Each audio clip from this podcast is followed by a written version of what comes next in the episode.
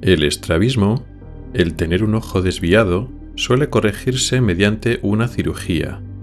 Pero, ¿siempre se necesita operar? ¿Hay otros tratamientos que pueden preceder o sustituir a la intervención?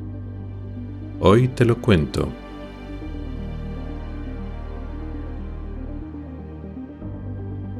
Oculares, el podcast de salud visual con el oftalmólogo Rubén Pascual.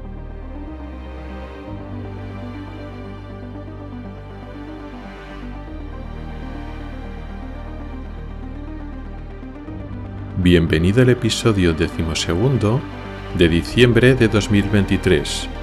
Comenzamos.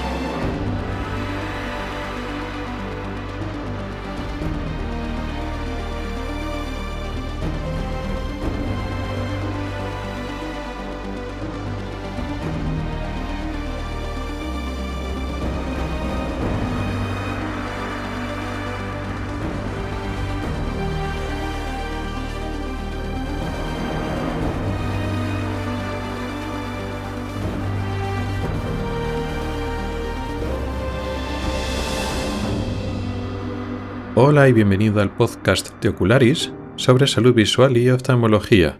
Soy Rubén Pascual, oftalmólogo y divulgador a través de este podcast y del blog ocularis.es.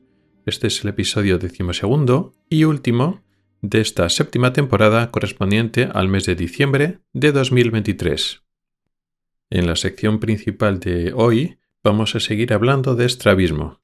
Seguimos un poco el tema que introdujimos en septiembre, hace tres episodios, vamos a hacer una especie de serie de varios programas dedicados al estrabismo, pero en vez de hacer una serie toda seguida, todos los capítulos uno detrás de otro, vamos a irlos alternando con otros programas que hablan de otros temas. Y en septiembre estuvimos hablando de cuándo tratar, cuándo no tratar. No todos los estrabismos tienen que tratarse y no todos tienen que tratarse en cuanto los diagnosticamos. Y ahora vamos a dedicar dos programas al tratamiento en sí. Hoy hablaremos de los tratamientos no quirúrgicos, de lo que se puede hacer con un estrabismo que no sea una operación, una intervención quirúrgica, y más adelante hablaremos de la propia cirugía del estrabismo. Esto será, como digo, en la sección principal del programa. Pero antes vamos a hablar, en la sección de noticias, de un tema que ha salido hace menos de un mes que tiene que ver con las lentes, tanto las lentes de las gafas como las lentes intraoculares y cómo la luz azul y la luz violeta están relacionadas con la miopía, pero posiblemente no de la forma que pensamos. Y por último, en la última sección de preguntas de los oyentes hablaremos de un tema que me han propuesto en el grupo de Telegram que tiene que ver con la migraña fotosensible, el dolor de cabeza disparado por la luz y cómo los ojos y las vías visuales juegan un papel importante en este tipo de problema.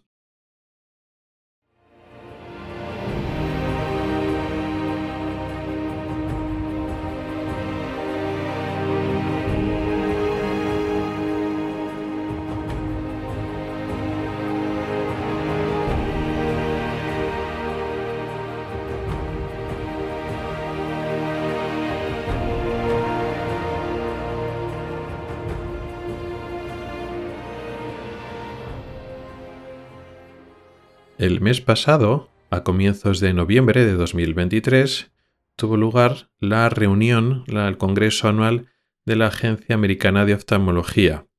Es uno de los congresos, de las reuniones más importantes en el ámbito de la especialidad de la oftalmología, y muchos oftalmólogos que no hemos ido, sí que hemos estado atentos a un poco a qué es lo que se decía.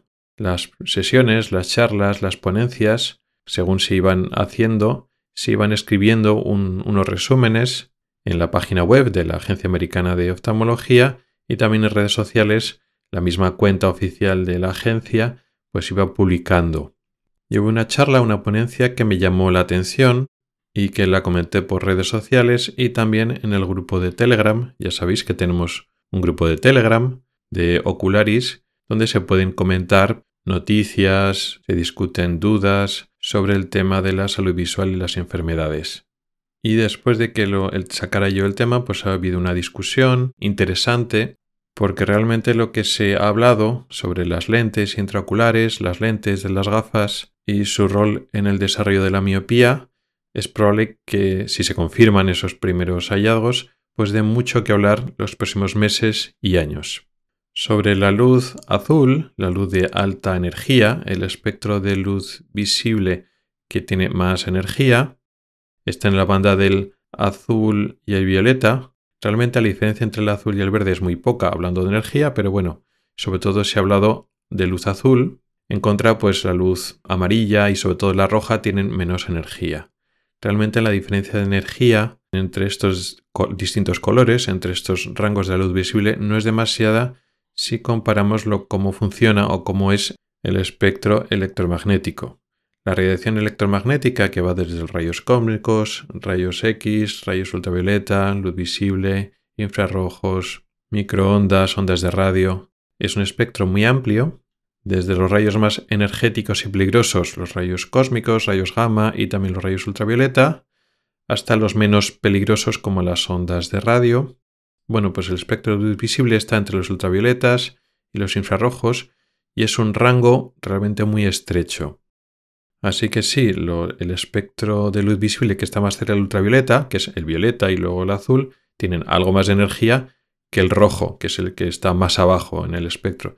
La diferencia realmente no es tanta, pero ya sabéis, y he dedicado episodios y programas del podcast al respecto, pues se ha demonizado la luz azul, pues como que es peligrosa para la retina, que se produce fatiga ocular, etc. Bueno, falsedades, pero eso no ha impedido que haya una industria, un negocio detrás de la venta de lentes que bloquean parte de, este, de esta luz azul, de esta luz de alta energía, tanto lentes en gafas como lentes intraoculares. Ya he repetido varias veces que estas lentes no han demostrado que protejan de ninguna enfermedad o problema en la retina, tampoco se ha demostrado que protejan de la fatiga ocular, pero son reclamaciones que siguen haciendo porque es su negocio.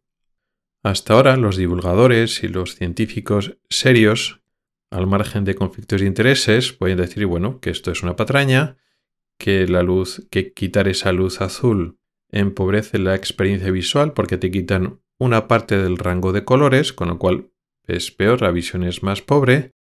Estaban en duda si podría alterar el ciclo eh, de sueño-vigilia, porque nosotros necesitamos luz azul cuando estamos despiertos para luego dormir mejor y también cuando las condiciones de luz y de oscuridad no son muy buenas, en medios de cierta penumbra, sé que te quitan parte del espectro del azul, podría ser que tu calidad visual empeorara en esas condiciones, pues cuando conduces de noche o en penumbra, te puede alterar tu sensibilidad al contraste. Eso, bueno, pues estaba como dudoso, porque al fin y al cabo estas lentes que se usan te bloquean una parte no muy grande de, la luz azul. Con lo cual, aunque hay dudas de que este bloqueo de las luces de alta energía, hablando del azul, aunque bueno, más energética que el azul es el violeta, pero bueno, siempre se habla por generalizar y por simplificar de la luz azul. El caso es que este bloqueo parcial por estas lentes que se venden no tenían demostrado claramente un perjuicio a la salud, con lo cual podemos denunciar que es una patraña, que te están engañando, que te están mintiendo que te pueden empobrecer algo tu experiencia visual, pero decir que es peligroso para tu salud, pues eso no estaba nada claro. Pero esto puede cambiar.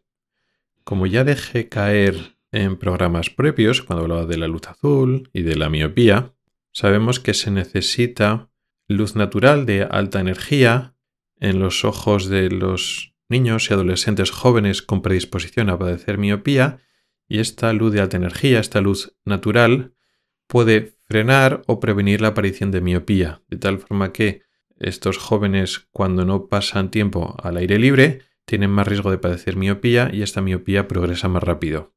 De ahí las recomendaciones de tener una vida no encerrada tanto en, en edificios, en entornos cerrados con luz artificial, sino se promocionan las actividades al aire libre. Siguiendo esa línea de pensamientos, la luz de alta energía es beneficiosa en estos niños y estos jóvenes para que no tengan tanta miopía. Y para gente que estamos hablando de luz natural, que tiene más energía que la luz artificial, la luz violeta y la luz azul tienen más energía en comparación con el resto del espectro visible. con lo cual parece que si bloqueamos la luz de más energía, podría producir más miopía. Esto ya había indicios, esto ya había una serie de razonamientos de plausibilidad biológica, pero yo hasta la fecha no había leído indicios sólidos de esta hipótesis hasta, como digo, el mes pasado, una ponencia que se dio en este congreso, en el Congreso de la Agencia Americana de Oftalmología. En esta ponencia se habló de que habían recogido los datos de niños que se habían operado, que habían sido operados de catarata infantil o catarata congénita. Niños que tenían cataratas, opacidad en el cristalino, muy pronto, desde el nacimiento o con pocos años de vida. Y entonces se les había operado de cataratas. Al quitarles la lente, su lente natural, se había puesto lógicamente una lente intracular que sustituía su cristalino. Y habían comparado una cohorte, un grupo de niños que habían puesto unas lentes intraculares que bloqueaban la luz de alta energía, luz violeta, luz azul, con otros niños que con el mismo problema, operados de cataratas muy pronto, pero no llevaban un filtro de luz azul y violeta.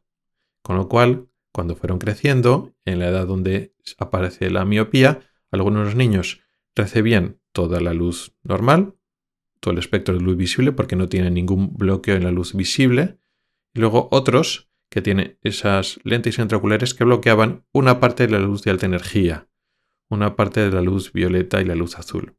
Y se ha comprobado que los niños que tenían ese bloque de luz azul y violeta tienen más progresión de la miopía. Hace falta conocer un poco más los detalles de esos estudios, al fin y al cabo es una exposición en una ponencia oral en un congreso y nosotros hemos tenido acceso al resumen de esa exposición. Cuando eso después vaya cristalizando en más detalles y podamos leer el texto completo de los estudios donde se basa esa charla oral, pues tendremos más detalles. Pero si esto se confirma, ya es un indicio importante de que bloquear la luz azul en niños y adolescentes sí puede ser peligroso, sí que puede ser perjudicial porque les produce más miopía. En esa misma charla siguieron un poco más adelante, porque claro, el estudio en lentes intraoculares va a tener más fortaleza, porque los niños que llevan esa lente dentro del ojo tienen bloqueado esa luz azul, esa luz violeta, una parte de ella, no toda, siempre, porque es una lente que no se puede quitar, con lo cual día y noche, desde que se operaron de cataratas, todos esos años de su vida, han estado privados de el espectro completo de luz de alta energía, luz violeta, luz azul. Pero se puede extrapolar, aunque con menos fortaleza, si usamos en niños y adolescentes gafas que hacen esa misma función, gafas que bloquean la luz azul y la luz violeta.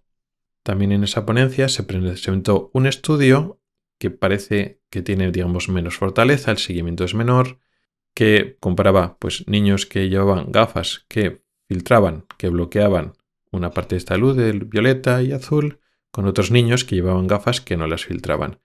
Y el tamaño del ojo, el crecimiento del ojo era mayor en el caso de estos niños con las gafas de, que bloqueaban esta luz azul y violeta. No significa exactamente que hayan tenido más miopía, el estudio era dos años, era más pequeño, pero un crecimiento del ojo suele estar asociado con más miopía. Entonces este estudio parece que tiene menos fortaleza que el primero hecho con niños operados de cataratas, pero también apunta a esa posibilidad de que no solo las lentes dentro del ojo, las lentes intraculares que bloquean el azul y el violeta, pueden ser perjudiciales, sino que las lentes de las gafas también tienen ese potencial, también tienen ese papel perjudicial en niños y jóvenes.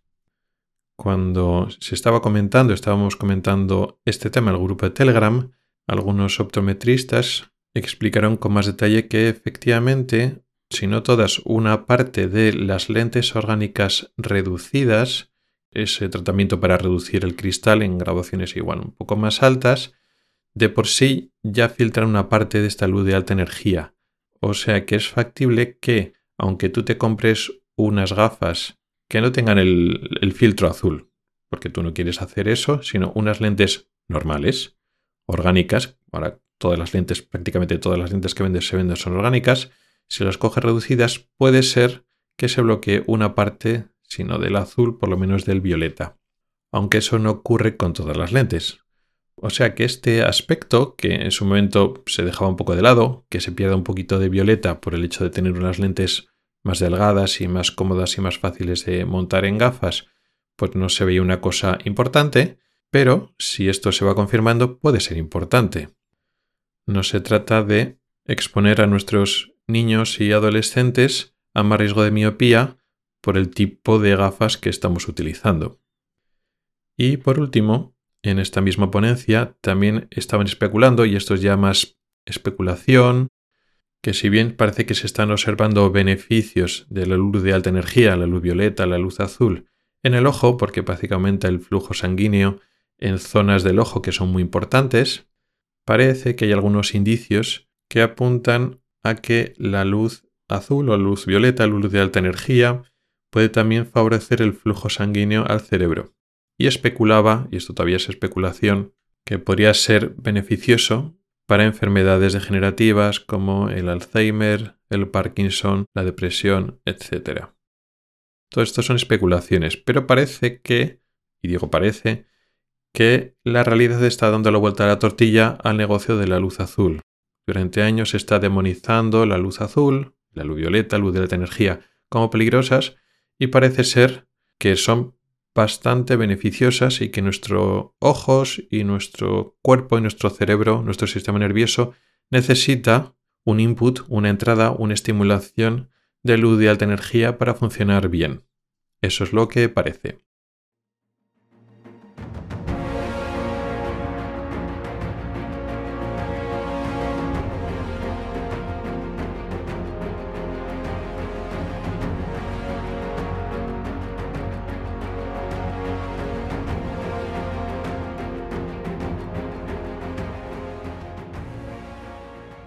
Y ahora entramos en el tema principal de hoy, que se trata del estrabismo. La desviación de los ojos, el estrabismo, es un tema que ya empezamos a introducir hace tres meses, en septiembre. Hicimos una introducción del tema para explicar que no todos los estrabismos se tienen que operar en cuanto los diagnosticamos, inconvenientes de operar el estrabismo demasiado pronto o, bueno, también hay complicaciones o riesgos derivados de la cirugía del estrabismo y vamos a ir poco a poco metiéndonos más en el tema, porque en el otro programa, en el episodio de septiembre, que lo dejaré el enlace en las notas del programa, por simplificar, pues asumir lo que casi todo el mundo entiende, que es, bueno, cuando tú tuerces un ojo, pues te operan y se soluciona el problema. Ya expliqué en ese episodio que muchas veces, aunque te operen, el problema no es que esté solucionado a veces ni a corto, pero muchas veces a largo plazo puedes quedar bien y en unos años puedes volver a torcer, pues porque el ojo está en crecimiento y entonces el estrabismo es estable y puede volver a aparecer el mismo estrabismo o un estrabismo contrario. Pero incluso en adultos también puede volver a aparecer dependiendo del tipo de estrabismo y las circunstancias. Pero muchas veces se asume una simplificación excesiva que es hay un problema al estrabismo, la solución es la cirugía. Y ya está. Y es así de sencillo. Y no es así. Y de eso va el tema de hoy el tratamiento no quirúrgico del estrabismo. Algunos estrabismos se pueden controlar o se pueden solucionar sin operar, sin intervención quirúrgica. Y quizá una cosa más peculiar o más importante porque muchas veces se pasa desapercibida. A veces no es una cosa o la otra. Una gran parte de las veces son las dos cosas. Tenemos que hacer un tratamiento previo o un control previo del estrabismo antes de la cirugía si no hacemos estas estrategias de control o hacer unos pasos previos, unas medidas previas de comprobación y de tratamiento, no deberíamos ir a la cirugía, porque si simplemente operamos sin tener esas medidas previas o esos tratamientos previos en cuenta, la cirugía o va a boca del fracaso o tiene más riesgo de que fracase a corto o a largo plazo. Con lo cual, siempre que nos planteamos un tratamiento del estrabismo, cuando valoramos si un paciente tiene un estrabismo, tuerce un ojo, nos tenemos que plantear tres cosas principalmente. Lo que explicamos en el otro programa, hay que tratarlo en este mismo momento, es mejor esperar, no es mejor esperar, beneficios del tratamiento, problemas, complicaciones, riesgo del tratamiento. Y si hay que hacer algo en este momento, siempre, primero, las soluciones no quirúrgicas. Hay que hay unos pasos previos que nunca nos podemos saltar. Y si a pesar de ello, de realizar ese tratamiento no quirúrgico si procede, todavía queda un estrabismo, una parte del estrabismo que es para operar, que tiene indicación quirúrgica, entonces operaríamos. Pero no antes, si queremos hacer las cosas bien. En estos pasos no quirúrgicos hay uno que siempre que tenemos que hacer, es obligatorio, que es comprobar la visión y la graduación. Parece que es una tontería, pero es un paso importantísimo, fundamental. La visión, la agudeza visual, que es lo que medimos, pero en general la visión en su conjunto, la capacidad de cada ojo por separado de ver, tanto en el centro, que lo medimos sobre todo con la agudeza visual, como el campo visual periférico. No solemos medir el campo visual periférico en la exploración rutinaria de estrabismo, pero es muy importante. Pues la función visual de cada ojo por separado, lo que ese ojo puede ver, es fundamental a la hora del el estrabismo que tenemos. Hay unos estrabismos que se llaman estrabismos sensoriales, que de hecho vienen muy relacionados con nuestra capacidad de ver. Son estrabismos que se producen porque un ojo, o los dos, normalmente es uno, ha perdido mucha visión y el ojo que tiene muy baja visión, o incluso los ojos ciegos, tienden a desviarse con el tiempo. Es lo que se llama estrabismo sensorial.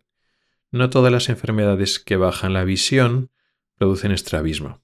Por ejemplo, enfermedades que afectan solo al centro de la visión, como la degeneración macular o el edema macular, pueden producir muy baja agudeza visual, porque afectan en el centro del campo visual, pero el campo visual está bastante bien conservado. Pues esos pacientes, aunque les mides la vista y tienen poca vista, por ejemplo, por un ojo, ese ojo con poca vista no suele desviarse porque tiene el campo visual conservado. Sin embargo, hay otros ejemplos en el que sí.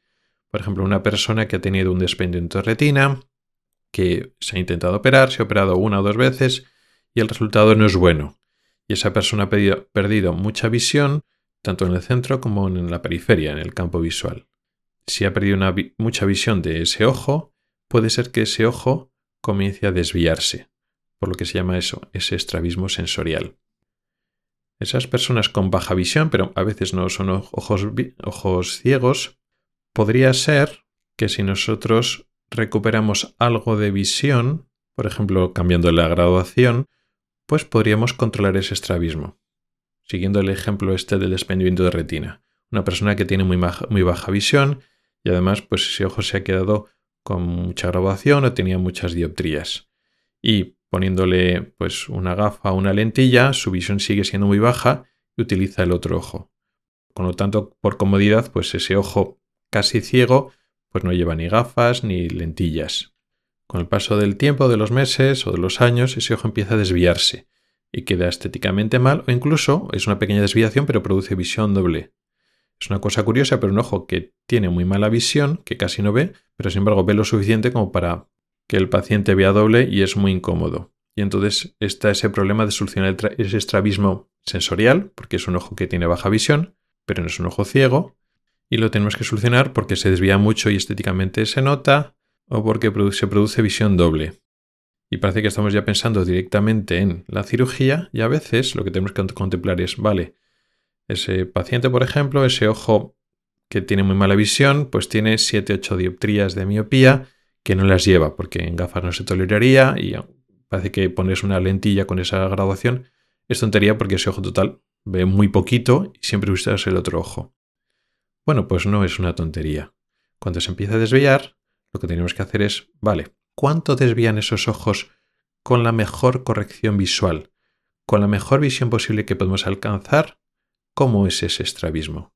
Porque ahora estás, viene el paciente a la consulta y tuerce un ojo, y tiene ese problema del estrabismo, pero el ojo que está desviado no está demostrando su mejor visión posible, pues porque es incómodo, porque no parece que no merece la pena eh, darle un poco de visión a un ojo que ya de por sí ve poco. Pero eso es un error. Y entonces lo que hay que hacer es, bueno, pues vamos a probar una lentilla, si con gafas no toleras, con la mejor corrección, con tus dioptrías. Y entonces, aunque ese sujeto, ese paciente diga, pues si veo igual, si utilizo mi ojo bueno y el ojo desviado, que veía pues un 3% pasa a ver un 15%. Si me da igual, si no noto la diferencia porque sigo viendo con mi ojo bueno que ve el 100%. Sí, pero igual, ese paso del 3 al 15% de visión es lo suficiente visión como para que el estrabismo se quede controlado. Con lo cual le pones una lentilla con la coloración correcta y el estrabismo queda suficientemente controlado y no hay que operar. Ese sería un ejemplo típico y básico de que en este caso la corrección óptica se utiliza para dar la mejor visión posible. Este es un ejemplo extremo de estrabismos sensoriales, cuando el ojo no lleva la graduación correcta, que se controlan con la graduación correcta. Pero también hay otros estrabismos que no son estrictamente sensoriales, son primarios, es decir, no, el ojo no se tuerce porque se vea mal, sino ya por si hay una tendencia previa a que los ojos se desvíen. Por ejemplo, lo que se llama exotropias intermitentes o estrabismo divergente intermitente. Son personas que tienen una tendencia a sus ojos a desviarse hacia afuera, pero no lo hacen siempre. Si tú te concentras y el cerebro es capaz de controlar esa tendencia, pues los ojos están rectos y cuando estás cansado por la tarde, cuando estás nervioso o enfermo, pues el ojo se desvía. Entonces a veces está desviado hacia afuera y a veces los ojos están rectos. En esa lucha continua que hace el cerebro por controlar la tendencia a la desviación ocular, cuanto más borrosa sea la imagen, peor. Y eso pasa, pues eso, en niños y adolescentes con exotropías intermitentes, con esa desviación intermitente hacia afuera, pues de repente pues se descontrola. Y lo que le ha pasado es que le ha subido la miopía. Y entonces el niño veía antes el 100% y estaba más, más o menos controlado. Y ahora de lejos ve pues el 40 al 50%. ¿Y qué pasa? Con esa visión borrosa, el cerebro pierde capacidad, es menos capaz de controlar el desvío del ojo, sobre todo de lejos. De cerca el niño lo controla mejor, o el adolescente, pero de lejos desvía más. Y a veces, pues los padres que sabían que el niño tenía un estrabismo, pero estaba controlado, y entonces, pues se decide con el médico, se decide esperar la cirugía. Y de repente, pues con, va creciendo y con 9 o 10 años o 12 pasa eso. Ahí va, ahora desvía muchísimo y ya se convierte en un problema importante. Ya piensan, pues igual ya es para operar. Luego resulta que eso, que le ha subido en la miopía, 0,50, 0,35, le vuelves a poner las gafas y vuelve a estar controlado. ¿Por qué? Porque le mejora la visión. Cuando ya ve el 100% de lejos con los dos ojos, el cerebro vuelve a ser capaz de controlar ese estrabismo. Con lo cual, no hay que operar o no hay que operar en ese momento. Puedes retrasar la cirugía, que puede ser conveniente retrasarla en este contexto. Así que, como norma básica, como regla de oro, para medir el estrabismo y evaluar el estrabismo cara a una posible cirugía o no, siempre tenemos que medir ese estrabismo y la situación en general con la mejor corrección posible. A veces hay enfermedades que no podemos solucionar y el ojo no puede ver el 100% porque tiene una enfermedad anatómica, médica, que no podemos solucionar de otra manera. Pero si hay un problema de grabación que no está correctamente corregido, tenemos primero que solucionarlo y con las gafas o las lentillas adecuadas, entonces volver a medir. A veces tenemos que darle un tiempo a que el paciente se acostumbre a la nueva graduación y entonces medir cómo tuerce y si tuerce tanto en los estrabismos intermitentes, que a veces tuercen mucho, a veces tuercen menos o a veces no tuercen nada, pues entonces saber la cantidad de tiempo que está torcido ahora que ve mejor. O sea que ese paso es fundamental. Pero es que además la corrección óptica, la graduación, las dioptrías que llevan en gafas o lentillas, cumple otra segunda función muy importante, no solo que te dé la mejor visión posible, sino que también cumple una función sobre todo en los llamados estrabismos horizontales. Los estrabismos pueden ser de tres tipos principalmente, horizontales, es decir, tuerces hacia afuera o hacia adentro, la endotropia, o lo de bizquear, o la exotropia o el estrabismo divergente. También hay estrabismos verticales, un ojo está más alto que otro, y los estrabismos llamados torsionales, donde los ojos, estos son muy poco desconocidos para la población general, donde los ojos se giran en el tercer eje del, del espacio. Se giran o en el sentido de las agujas del reloj o en contra de las agujas del reloj. Estos estrabismos casi siempre están asociados con estrabismos verticales y los metemos todos en el mismo saco. Pero los estrabismos horizontales, que son los más frecuentes, tanto torcer hacia afuera como torcer hacia adentro, entra en juego un factor importante, que es el factor de la acomodación. La acomodación es el mecanismo natural en el cual aumentamos nuestra potencia de enfoque, aumentamos las dioptrías que es capaz de enfocar nuestro ojo, principalmente para ver de cerca. En el ojo joven sano que no tiene dioptrías, que no tiene graduación, los objetos lejanos quedan automáticamente enfocados en la retina, pero los objetos cercanos no quedan enfocados automáticamente. Hace falta un esfuerzo activo de acomodación, un músculo que tenemos dentro del ojo que cambia la curvatura de nuestra lente natural del cristalino. Al acomodar, contraemos ese músculo y entonces somos capaces de enfocar de cerca. Además, esa acomodación sirve y se utiliza de forma natural para compensar las hipermetropías, si no son muy grandes. Un niño o un joven que es hipermétrope, de no mucha graduación, es capaz de compensar ese músculo que normalmente se usa para enfocar de cerca, pues de lejos eh, trabaja para compensar la hipermetropía y de cerca pues compensa la hipermetropía y además enfoca de cerca, hace un poco más de trabajo. Un niño que es hipermétrope pero lleva gafas, no haría falta que utilizara ese mecanismo si en sus gafas lleva toda su hipermetropía corregida. Si tú tienes una corrección completa, tu ojo funciona de forma natural. Se ha relajado mirando de lejos y de cerca solo tendrías que acomodar lo que te toca de cerca. Pero también es muy habitual, no digo la norma, pero es muy muy habitual que los jóvenes hipermétropes en sus gafas, cuando llevan gafas, que la mayoría no llevan, pero los que llevan gafas solo llevan corregida una parte de la hipermetropía. Entonces, una parte de, ese trabajo de enfoque lo hace las gafas, pero otro lo sigue haciendo nuestro músculo. Nuestro músculo de la acomodación sigue corrigiendo una parte de la hipermetropía. Si nos vamos al otro extremo, los pacientes miopes, en teoría, no tendrían que sobreutilizar la acomodación, porque el defecto del miope es el contrario. Un miope de lejos ve borroso y de cerca ve, digamos, más claro, incluso tendría que utilizar menos la acomodación. Luego en la práctica no es tan infrecuente que los miopes cuando llevan gafas, llevan corregidas las gafas, en sus gafas, por diversos factores, llevan más corrección de la que deberían.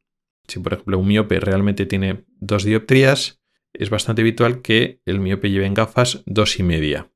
Bueno, pues esa media dioptría de más no le impide al miope ver de lejos ni de cerca. Simplemente esa media dioptría de sobrecorrección en la graduación la compensa nuevamente la acomodación. O sea, un miope de dos dioptrías, si ponemos unas gafas exactamente dos dioptrías, cuando lleva gafas, funcionaría como una persona sin graduación, con cero dioptrías. Tienes en tu ojo dos, tus gafas te compensan dos, pues el resultado es cero, o sea, perfecto como veréis perfectamente de lejos y de cerca.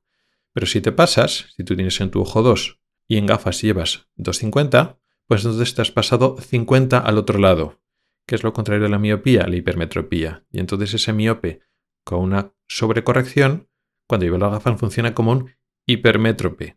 Esa media dioptría además lo tiene que compensar el músculo que tenemos dentro del ojo.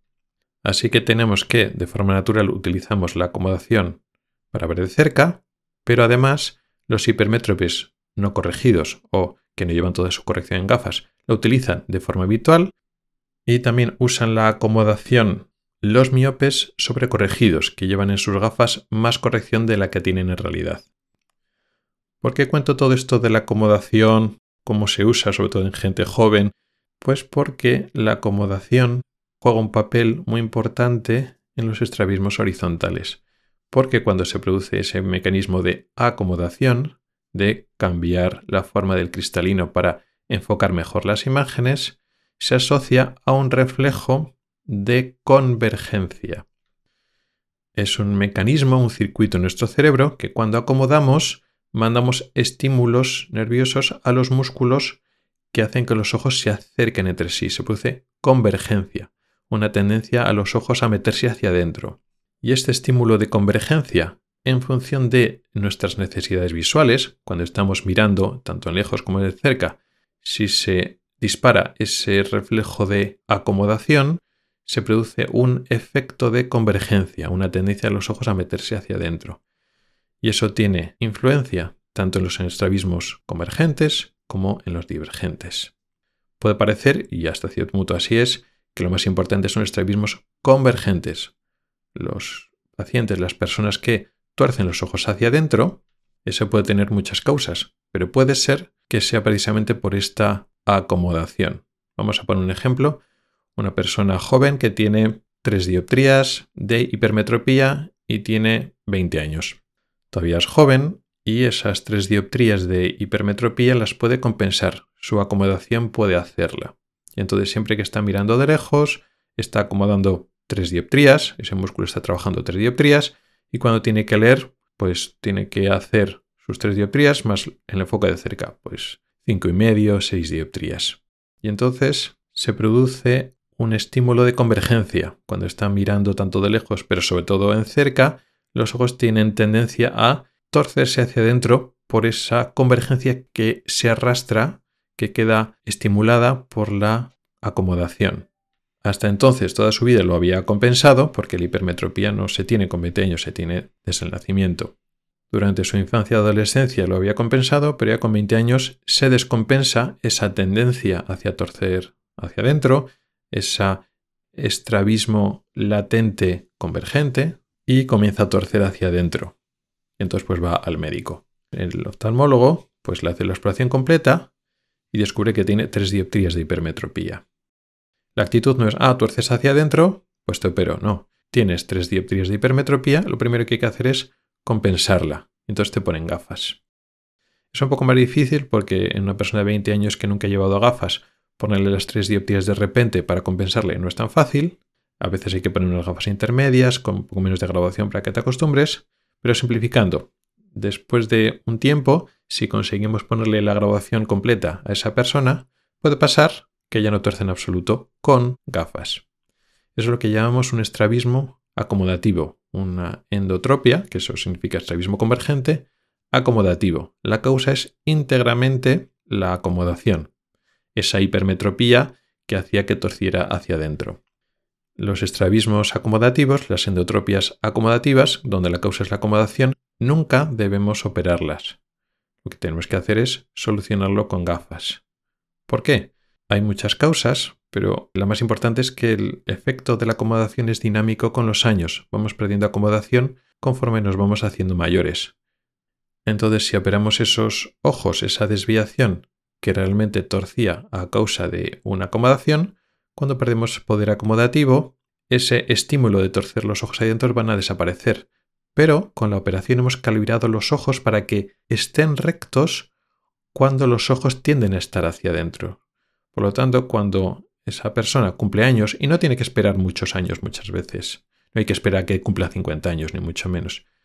En relativamente poco tiempo puede pasar que, conforme se va relajando la acomodación, los ojos se desvíen hacia afuera y esa persona que se ha operado, que tiene los ojos hacia adentro, que igual después de la operación queda más o menos bien, en un tiempo, ya digo, a veces no muy largo, los ojos se comienzan a desviar hacia afuera, cuyo resultado estético a veces es peor que al principio. Así que en este caso, la opción siempre es ponerle gafas. A veces tenemos estrabismos, endotropias parcialmente acomodativas. Eso quiere decir que tenemos una persona, pues adulta, pero también es muy típico en niños y adolescentes, en jóvenes, que tuercen hacia adentro y una parte de desviación es debido a su acomodación, a su hipermetropía, y otra parte no. Por lo tanto, pues si tuercen sin gafas, torcían, por ejemplo, 30 grados. Pero le pones gafas, el niño o la niña tiene hipermetropía, le pones gafas con toda la corrección y tienes que dejar un tiempo a que se acostumbre a las gafas y luego después, pues en vez de eso, 30 grados, tuerce 15 grados. Pues esos 15 grados, la parte no acomodativa, lo que no has corregido con gafas, es lo que te podrías plantear solucionar con cirugía o con otras medidas. A priori, cuando tienes un niño o un adulto que tuerce hacia adentro, tú no sabes qué parte es acomodativa cuando es hipermétrope. Si descubres que no es hipermétrope y necesita gafas, pues ya está ya has eliminado el factor acomodativo. Pero cuando hay algo de graduación, tú no sabes de dónde viene el estrabismo. Si la acomodación influye absolutamente nada, una parte o lo influye todo. Con lo cual la norma siempre es eliminar el factor acomodativo. Y eso significa en hipermétropes corregir siempre toda la graduación para ver qué ángulo, qué desviación queda después. Y si después es para operar, pues se opera. Pero solo la parte que no solucionan las gafas. Pero ojo, pasa lo mismo con los pacientes que no son hipermétropes, pero también tienen un factor acomodativo, lo que he comentado de los miopes hipercorregidos. Por lo tanto, cuando viene un paciente que tuerce de dentro, no, pero es miope. Ah, pues ya está. Como es miope, no le mires nada más, porque ya no, no influye. Bueno, puede ser miope, que la graduación esté mal. Aunque vea bien, pues un miope que ve al 100%, pero siempre que tienes que comprobar la graduación, como he comentado en otros programas, con unas gotas que se llaman cicloplégicas, que lo que hacen es paralizar ese músculo que acomoda para calcular exactamente cuánta miopía o cuánta hipermetropía tiene el paciente. Y se va corregido de menos o corregido de más, tanto la miopía como la hipermetropía, hay que solucionarlo antes. A veces son cambios de pequeños de va, 0,50, 0,75 no importa mucho. Bueno, pues algo importa. El ángulo puede cambiar un poco. Cuanto mejor midas el ángulo antes de la operación, si es que es para operar, mejor va a quedar la operación. Sí que es cierto que, como decía al principio, que en estrabismos verticales, cuando el ojo torce hacia arriba o hacia abajo, este factor acomodativo es menos importante, quizás más secundario, y podemos tolerar pequeños cambios. Pues mira, tuerce hacia arriba y eh, pues tiene una hipermetropía de 0,75 de una dioptría que no está corregida. Bueno, pues igual es menos importante en estrabismos, como digo, para arriba o para abajo. Pero en horizontales, hacia afuera y hacia adentro, influye mucho. Ojo, también influye en el estrabismos hacia afuera. ¿Por qué? Aquí, si hay un componente acomodativo que existe, es decir, pues tiene lo que comentaba antes, una hipermetropía no totalmente corregida, bueno, pues entonces hay una tendencia del ojo a meterse hacia adentro, pero el estrabismo que tiene el paciente es hacia afuera. Vale. Pues entonces lo que estás midiendo no es su estrabismo completo. Tú estás midiendo y tiene, por ejemplo, tuerce 20 grados hacia afuera. Pero como tiene ese componente acomodativo, está controlado una parte de ese estrabismo, pero es que tú no lo sabes. Quizá ese paciente realmente, su estrabismo total sería 30 grados. Pero, como tiene esa hipermetropía y no lleva gafas, te demuestra 20 grados en este momento y tú mides 20 grados. ¿Qué es lo que pasa? Si operas los 20 grados que estás viendo en ese momento, que estás midiendo en ese momento, te vas a quedar corto. Después de la cirugía, un tiempo después, quedará bien, pero esos 10 grados que estaban ocultos, que no has podido ver, se descompensará más adelante y el ojo se volverá a torcer hacia afuera. ¿Qué es lo que tienes que hacer siempre, a ser posible? mides 20 grados, pero hay una hipermetropía que no está corregida o una miopía que está sobrecorregida. Hay un factor acomodativo que puede estar ocultando una parte de la desviación hacia afuera. Le pones las gafas correctas, esperas un tiempo y entonces sí, cuando se acostumbran las nuevas gafas con la corrección correcta, esos ojos no acomodan, no tienen que esforzarse y entonces se descompensa el estrabismo. Y entonces en, en vez de 20, tuerce 30 grados. Y entonces sí, operas los 30 grados. Así tienes mejor información para la cirugía. Y entonces hay menos riesgos de que vuelva a aparecer el estrabismo. Claro, esto de compensar y eliminar el factor acomodativo en las desviaciones hacia afuera solo lo haces cuando le vas a operar. Y esto es muy importante. En los estrabismos hacia adentro, eh, siempre tienes que controlar el factor acomodativo, siempre. Lo voy a operar ahora después, siempre tienes que disminuir el estrabismo siempre que puedas y luego después veremos si es para operar o no operar. En los estrabismos hacia afuera, no. Porque una parte de la acomodación lo que hace es compensar y disminuir el estrabismo.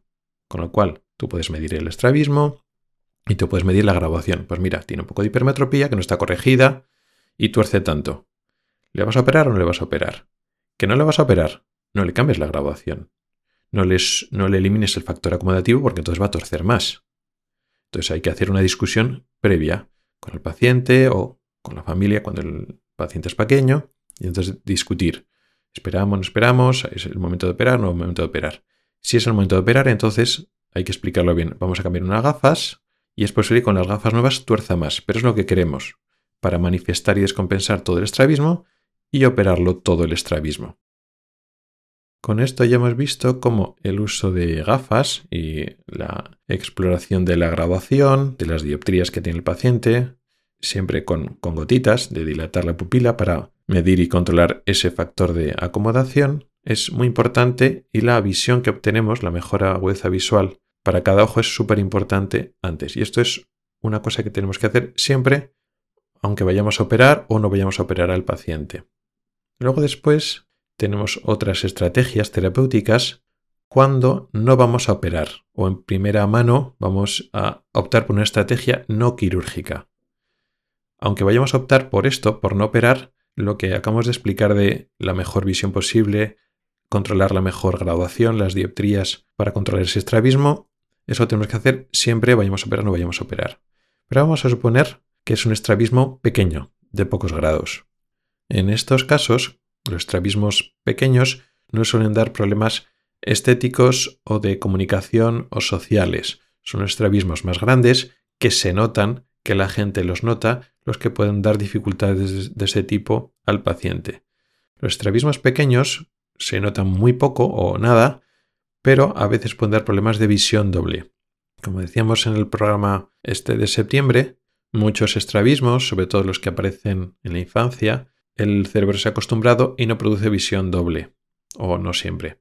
Sin embargo, muchos estrabismos que aparecen en la etapa del adulto sí producen visión doble. Pero en estos estrabismos que son pequeños, podemos optar por una solución que no sea quirúrgica. De hecho, a veces cuando son relativamente pequeños es difícil operar. Las medidas y las tablas de cirugía normalmente aparecen a partir de ciertos grados.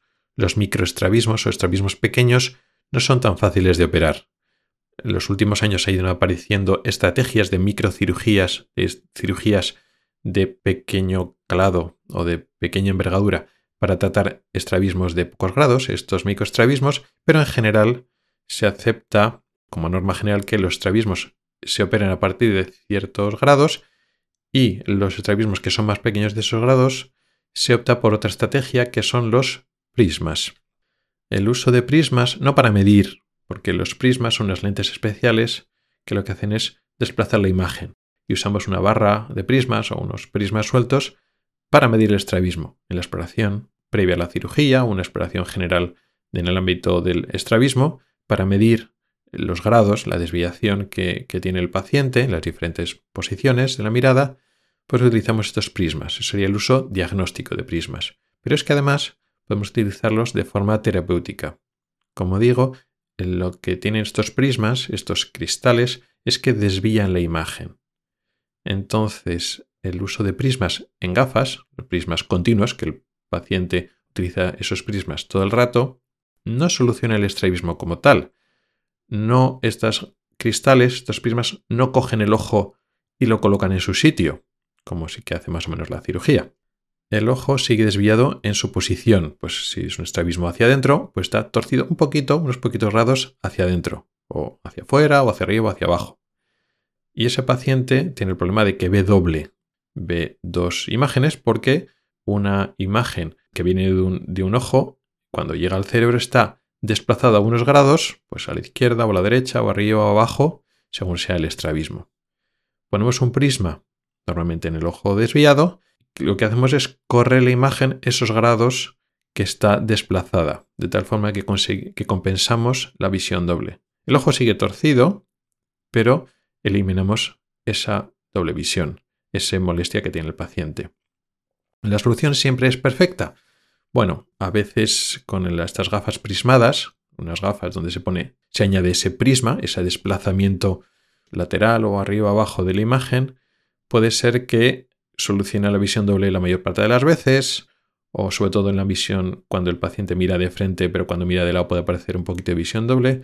A veces la solución no es perfecta, pero otras veces los pacientes están muy contentos con este prisma. Ventajas. Nos libramos de la cirugía, no tiene los riesgos o inconvenientes de la cirugía y además no cierra ninguna puerta. Se puede probar con el prisma. Luego, si con el paso del tiempo el estrabismo empeora y aumenta, y llega un momento dado que al aumentar tanto no se puede utilizar el prisma, siempre podemos operar. O sea que no nos cierra las puertas a nada. Aunque sea una solución temporal, nos puede servir. O por ejemplo en estrabismos que no son definitivos, en estrabismos que se pueden recuperar solos como una parálisis. Tienes una parálisis de un músculo del ojo y entonces tuerces el ojo y ves doble. Y vas a estar unos meses viendo doble hasta que el músculo que se te ha paralizado recupere su función. Bueno, durante esos meses, pues sí, te puedes tapar un ojo, pero igual una solución alternativa, que a veces es mejor, es ponerte un prisma. Y entonces si el ojo está desviado unos grados, con ese prisma no ves doble, y luego ya cuando el ojo se recupera, pues te quitas ese prisma, el estrabismo está desaparecido, pero durante esos meses de espera no has estado sufriendo de visión doble ni has tenido que taparte un ojo. Entonces, a veces una solución temporal para un problema temporal, a veces una solución indefinida, pero que luego después el estrabismo puede empeorar, pero puedes operar siempre, y después de la operación te quitas el prisma. O sea que es una solución muy versátil. hay dos tipos de prisma, un prisma que se llama presón o prisma de Fresnel, que es como una pegatina que se pone sobre las gafas. Muy cómodo, muy barato, porque no te tienes que cambiar el cristal de las gafas y además para probar sirve. A veces te lo pruebas y si te funciona, en un momento dado, tú puedes poner un prisma definitivo, que el prisma lo definitivo está en el propio cristal, o sea, no se ve. Lo mismo que el prisma ese de Fresnel de Presón tiene unas rayitas que produce un poco de peor visión, el prisma definitivo, que se mete en el propio cristal, es transparente, no, no se ve, no se nota que hay unas rayitas, ni un prisma, ni nada. Entonces se ve mucho mejor, pero es más caro porque tienes que cambiar ese cristal. Y si tienes que combinarlo con una graduación previa, una miopía, una hipermetropía, o si las gafas son progresivas, bueno, pues el cristal se encarece. Así que tanto el prisma definitivo como el prisma de Fresnel, el prisma de Presson, tienen cada uno sus ventajas y sus desventajas. Luego el uso de prismas de los dos tipos también tiene ciertos inconvenientes. Uno que la visión se puede deteriorar. Con un prisma bajito, no. Si tienes prisma de 2 o 3 dioptrías prismáticas, no mucho. Pero a partir de 4 o 5 y más, pues la imagen se ve un poco borrosa. Se produce lo que se llama aberración prismática, que los colores se, corren, se, se desdibujan y las siluetas empeoran. O sea, la calidad visual empeora con el prisma y siempre además cuanto el prisma es más potente, más dioptrías. Y también existe la posibilidad de que el propio prisma descompensa el estrabismo a largo plazo. No siempre es así y eso no significa que no tengamos que utilizarlo, pero tenemos que tenerlo presente. Igual hay algunos casos donde hay un poco de visión doble, pero no afecta mucho. El paciente lógicamente acude al médico porque está preocupado bueno, tú lo diagnosticas, tú ves lo que hay, haces las pruebas necesarias, por si acaso hay que descartar cosas más serias, pero luego después, cuando ya has hecho los estudios médicos necesarios, hay que tener una conversación con el paciente. ¿Cuánto ves doble? ¿Es todo el rato? ¿No? ¿Es todos los días? ¿No? Puede haber estrabismos que producen visión doble, pero se descompensan muy de vez en cuando. Pues no todos los días, alguna vez cuando estoy cansado por las tardes, pero no es todos los días. Pues te planteas, igual no hace falta ponerse a esa persona unas gafas con prisma para todo. Igual podemos esperar unos meses a ver si mejora solo o utilizar unas gafas con prisma solo en los momentos que ve doble. Porque si esa persona que todavía el estrabismo lo tiene más o menos controlado, no siempre, pero más o menos controlado, le pone las gafas con prisma todo el tiempo, entonces esos mecanismos de control que funcionan todavía aceptablemente bien, no completamente, pero todavía funcionan, digamos que ya no tienen que trabajar y el estrabismo puede descompensarse. Y al final aumenta la desviación, aumenta, aumenta, aumenta, hasta que el prisma no es útil. Y eso hay que tenerlo siempre en cuenta. En conclusión, dos, estos dos aspectos, la corrección óptica y el tema de la agudeza visual por una parte, y el uso de prisma, digamos que son los dos pilares, los dos elementos fundamentales de tratamiento no quirúrgico del estrabismo. Existe otro tercer tratamiento que es difícil meterlo aquí en el concepto neoquirúrgico, que es la toxina botulínica. En puridad no es una cirugía, por lo tanto es un tratamiento no quirúrgico, pero es un tratamiento intervencionista realizado exclusivamente por los médicos estrabólogos y normalmente en quirófano y muchas veces con ayuda de anestesista.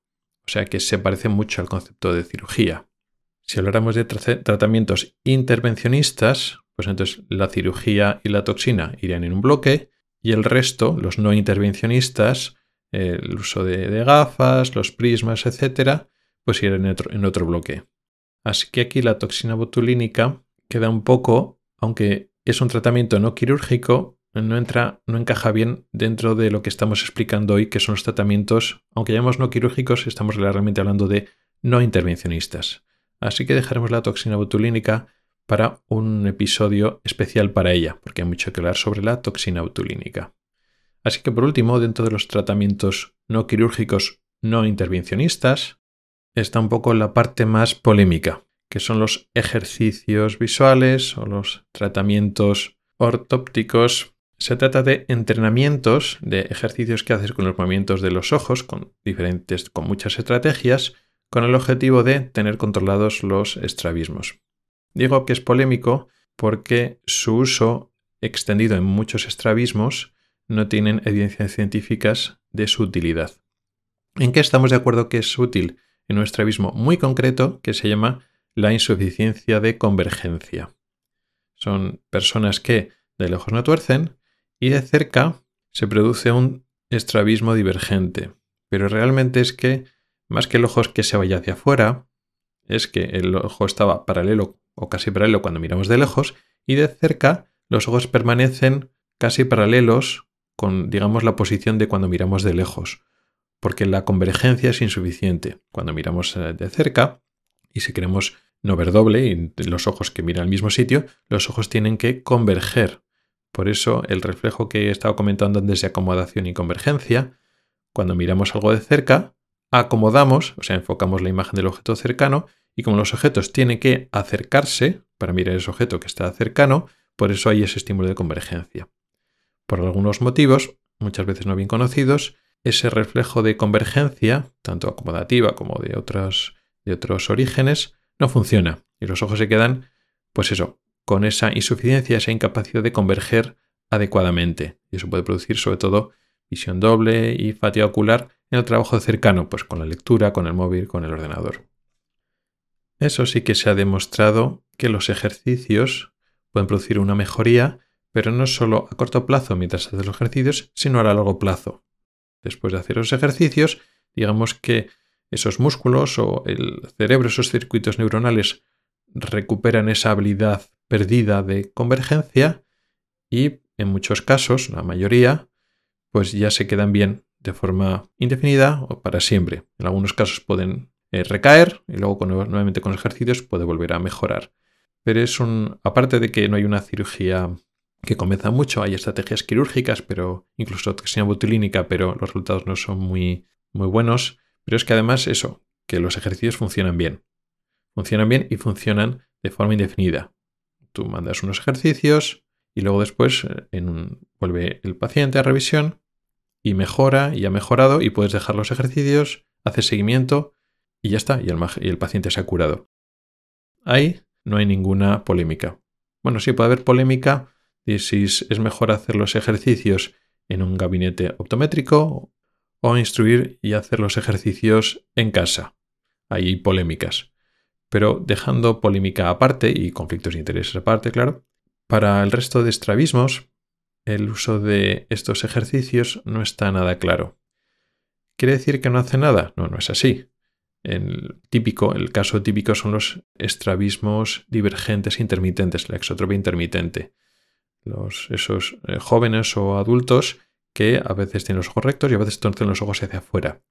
Si tú haces ejercicios, puede mejorar la capacidad del paciente de compensar ese estrabismo. Ese estrabismo que a veces está compensado, a veces descompensado, haces unos ejercicios y ese entrenamiento ayuda a que mejore el control pero mejora el control durante un tiempo, mientras hace los ejercicios. Al acabar de hacer los ejercicios, si dejas de hacer los ejercicios, la tendencia, no a cortísimo plazo, pero a medio plazo, en pocos meses, es que vuelve a estar en la situación previa. Y es que en la realidad, el estrabismo latente es el mismo. Tú, por ejemplo, tienes una tendencia a torcer los ojos hacia afuera de 25 grados. Pues a veces, eh, cuando estás descompensado, el ojo se va pues 10, 15, 20 o hasta 25 grados y a veces estás en cero. En cero es porque tu cerebro está compensando esos 25 grados. Si haces esos ejercicios, pues igual estás más tiempo en cero grados. Pero de forma latente sigues teniendo los mismos 25 grados. Ese estrabismo no desaparece, está latente. Y se descompensará más adelante. Estás haciendo ejercicio durante unos meses, pues está compensado.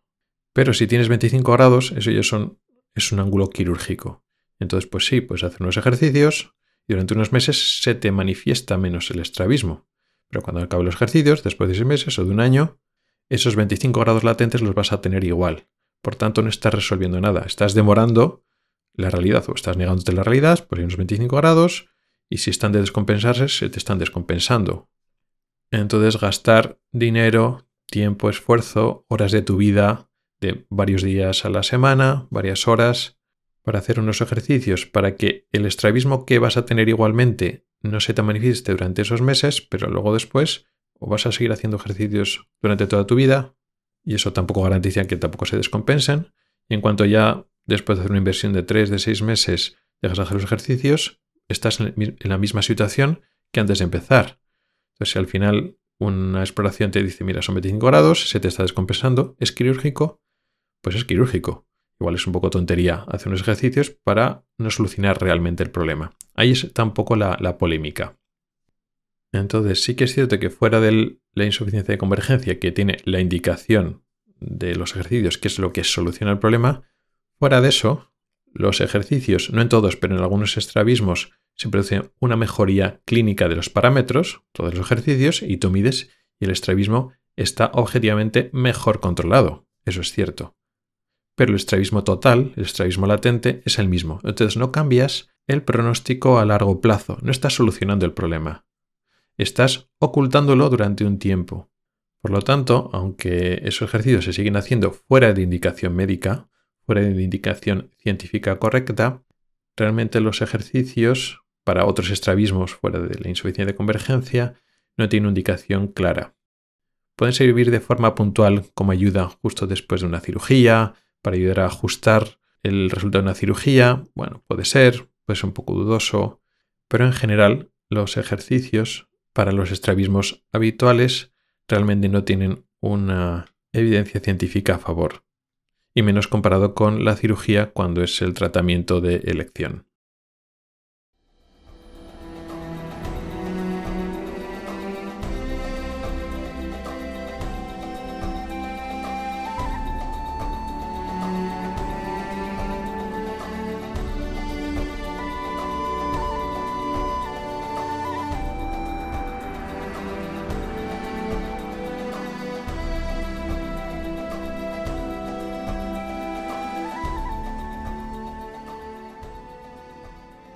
Y en esta última sección, el de preguntas de los oyentes, sacamos un tema propuesto por Monse en el grupo de Telegram.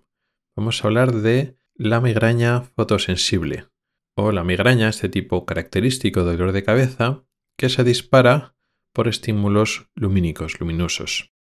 Es sabido, sobre todo lo saben las personas que lo sufren, muchas personas con migrañas lo que hacen, si pueden, es descansar con los ojos cerrados en una habitación con la luz apagada porque la luz, digamos que dispara o empeora sus síntomas de migraña. El dolor de cabeza se dispara por la luz. Eso es algo sabido, pero las causas no han estado muy claras. De hecho, siguen sin estar muy claras, pero bueno, se sabe cada vez más. El mecanismo concreto, por el que se produce esto, las vías de inicio tienen que ver lógicamente con el estímulo luminoso que llega hasta la retina y luego después esos, esas señales llegan hasta el cerebro, pero no de la forma habitual en lo que se refiere a la imagen consciente. Sabemos que existen dos principales tipos de fotorreceptores, los conos y los bastones que reciben la luz, y después esa información se va gestionando con una serie de neuronas intermedias. Hay unas redes neuronales que empiezan a procesar la imagen en la retina y luego después esa imagen ya a medio procesar se envía a través de las llamadas células ganglionares hasta el cerebro. Las células ganglionares son la última etapa final en la retina antes de llegar al cerebro. Son unas células que tienen una prolongación muy grande. Los axones unas fibras nerviosas que viajan desde la retina hasta el cerebro. Lo mismo que todas las células, todas las demás células y neuronas de la retina son pequeñitas, de unas pocas micras, pues estas células ganglionares eh, son muy estrechas, son microscópicas también, pero tienen una longitud de varios centímetros, porque la prolongación de estas células ganglionares, este axón, esta fibra nerviosa, sale por la retina y se prolonga por el nervio óptico hasta llegar a una serie de núcleos en el cerebro.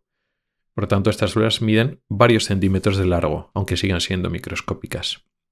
Bueno, pues la información que llega por estos axones, por estas fibras nerviosas, que estaba procesada por los circuitos retinianos que a su vez venían de las impresiones visuales de los fotorreceptores, conos y bastones, pues van haciendo un viaje por diferentes estaciones, diferentes partes del cerebro hasta llegar a la corteza visual, el córtex visual que está en la parte de atrás del cerebro, en el llamado lóbulo occipital. Ahí se genera la imagen consciente lo que vemos. Se termina de procesar la imagen y entonces, pues lo que nosotros vemos, nuestro yo consciente recibe esa imagen a partir de esa información que ha viajado de esa manera. Pero hay otro circuito alternativo de estímulo visual que no genere imagen, del que ya hemos hablado cuando estuvimos hablando del programa de la luz azul. Dejaré el enlace en las notas del programa donde hablamos de esa luz azul. Decíamos que la luz azul particularmente jugaba un papel en la regulación de nuestro ciclo sueño-vigilia, que es un mecanismo inconsciente que no se produce en la corteza cerebral, occipital, ni en la visual, ni nada de eso. Y la información, esa de estamos recibiendo luz azul, sí o no, se recibe efectivamente de unas células sensibles a la luz, de los fotorreceptores en la retina, pero no de los conos o bastones que hemos dicho antes. Esos son los fotorreceptores principales, los más numerosos, y los que participan en la producción de la imagen. Pero nuestro ojo tiene más funciones además de recoger la luz para generar la visión. También recogemos información visual para otras actividades de nuestro cerebro. Y esas otras actividades lo recogen otras células sensibles a la luz y van a otras partes del cerebro que no es la corteza visual. Estas células son las células ganglionares fotosensibles. Antes hablamos que las células ganglionares son las que producen las fibras nerviosas, entonces la mayoría de estas células ganglionares recogen la información de los circuitos neuronales que a su vez vienen de la información de conos y bastones. Este es, digamos, el circuito principal.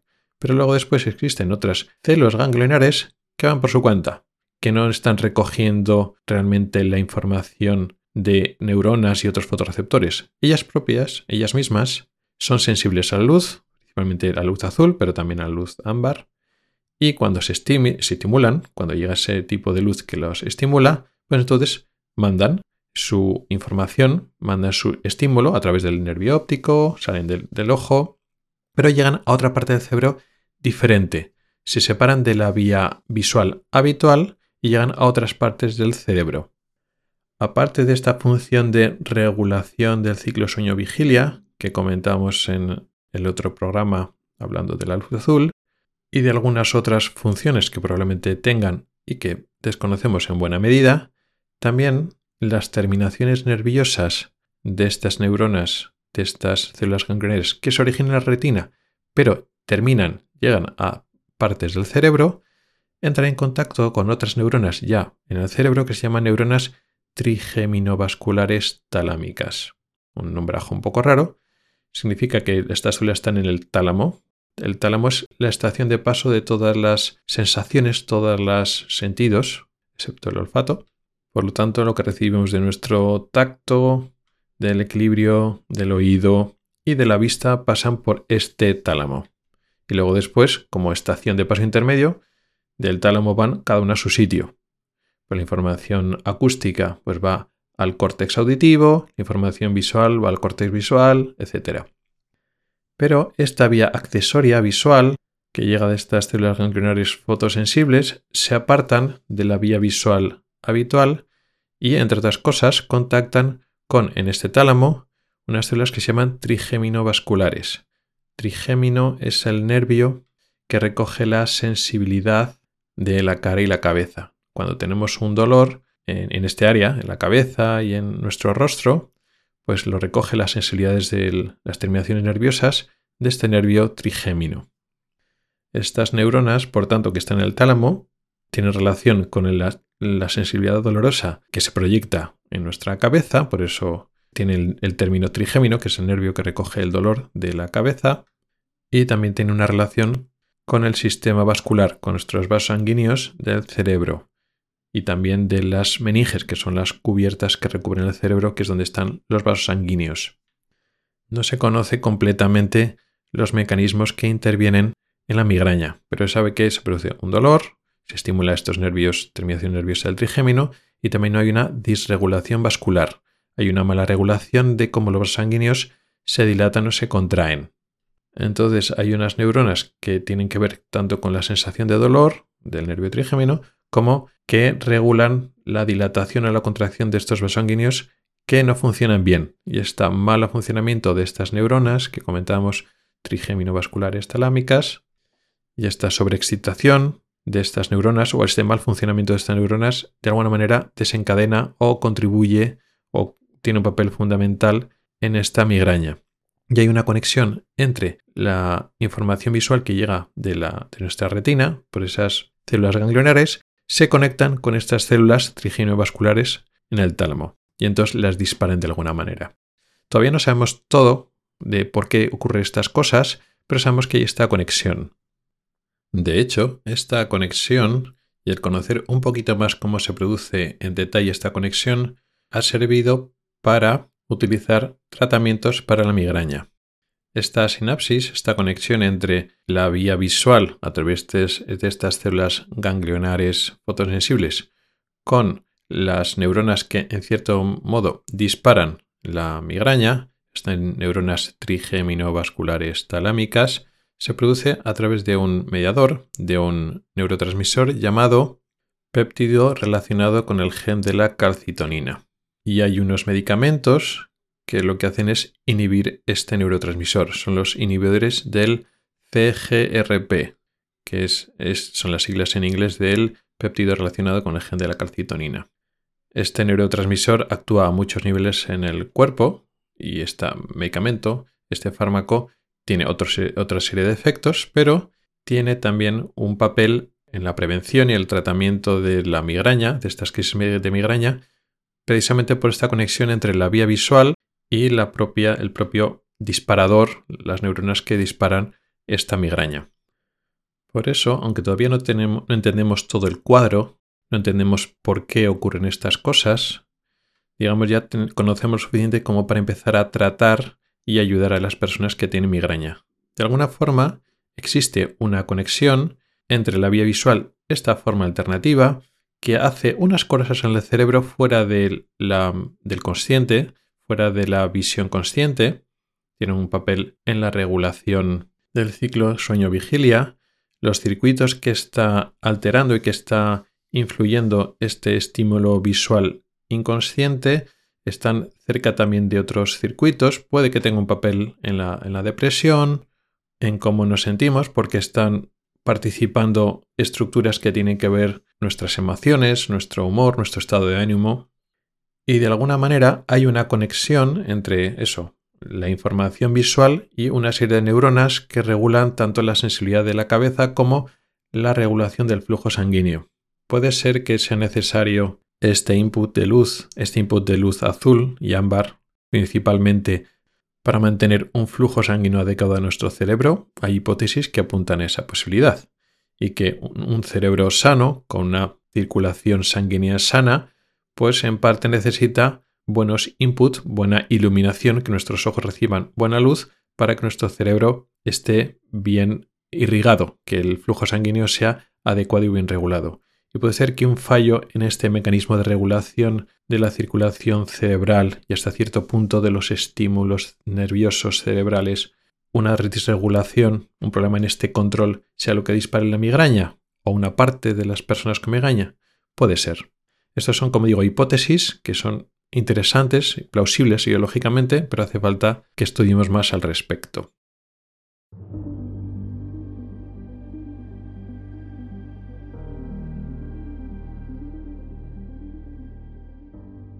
Y con esto llegamos al final del podcast de hoy. Un podcast que hemos seguido con el tema del estrabismo, el que iniciamos en septiembre. Hoy nos hemos metido en detalles ya en el tratamiento del estrabismo, el tratamiento no quirúrgico, o mejor dicho, no intervencionista.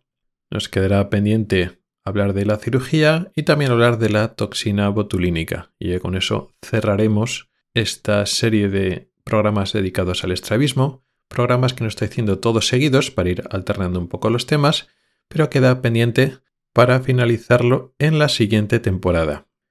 Por último, quería darte las gracias por el tiempo que dedicas a escucharme en este programa, pero en todos los episodios y seguir con unas escuchas con las que estoy muy contento para un podcast bastante de nicho y bastante específico como es este. Es gracias a ti por lo que este podcast ha tenido siete temporadas y el mes que viene, a comienzos del año que viene, del 2024, empezamos la octava temporada. Gracias, muchas gracias por escucharme y por seguir ahí. Recuerda que puedes contactar conmigo para proponer temas para próximos episodios, tanto temas largos para desarrollar como dudas y preguntas más cortas. También puedes comentar o proponer noticias y temas de actualidad.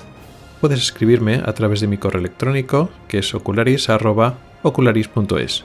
También puedes hacerlo a través de Telegram, Twitter, Facebook o LinkedIn. En las notas del programa están todas las formas para contactar conmigo y participar. Ahí también encontrarás enlaces a artículos del blog y episodios del podcast relacionados con el tema de hoy. Hasta el próximo episodio, hasta la próxima temporada, feliz Navidad y feliz Año Nuevo.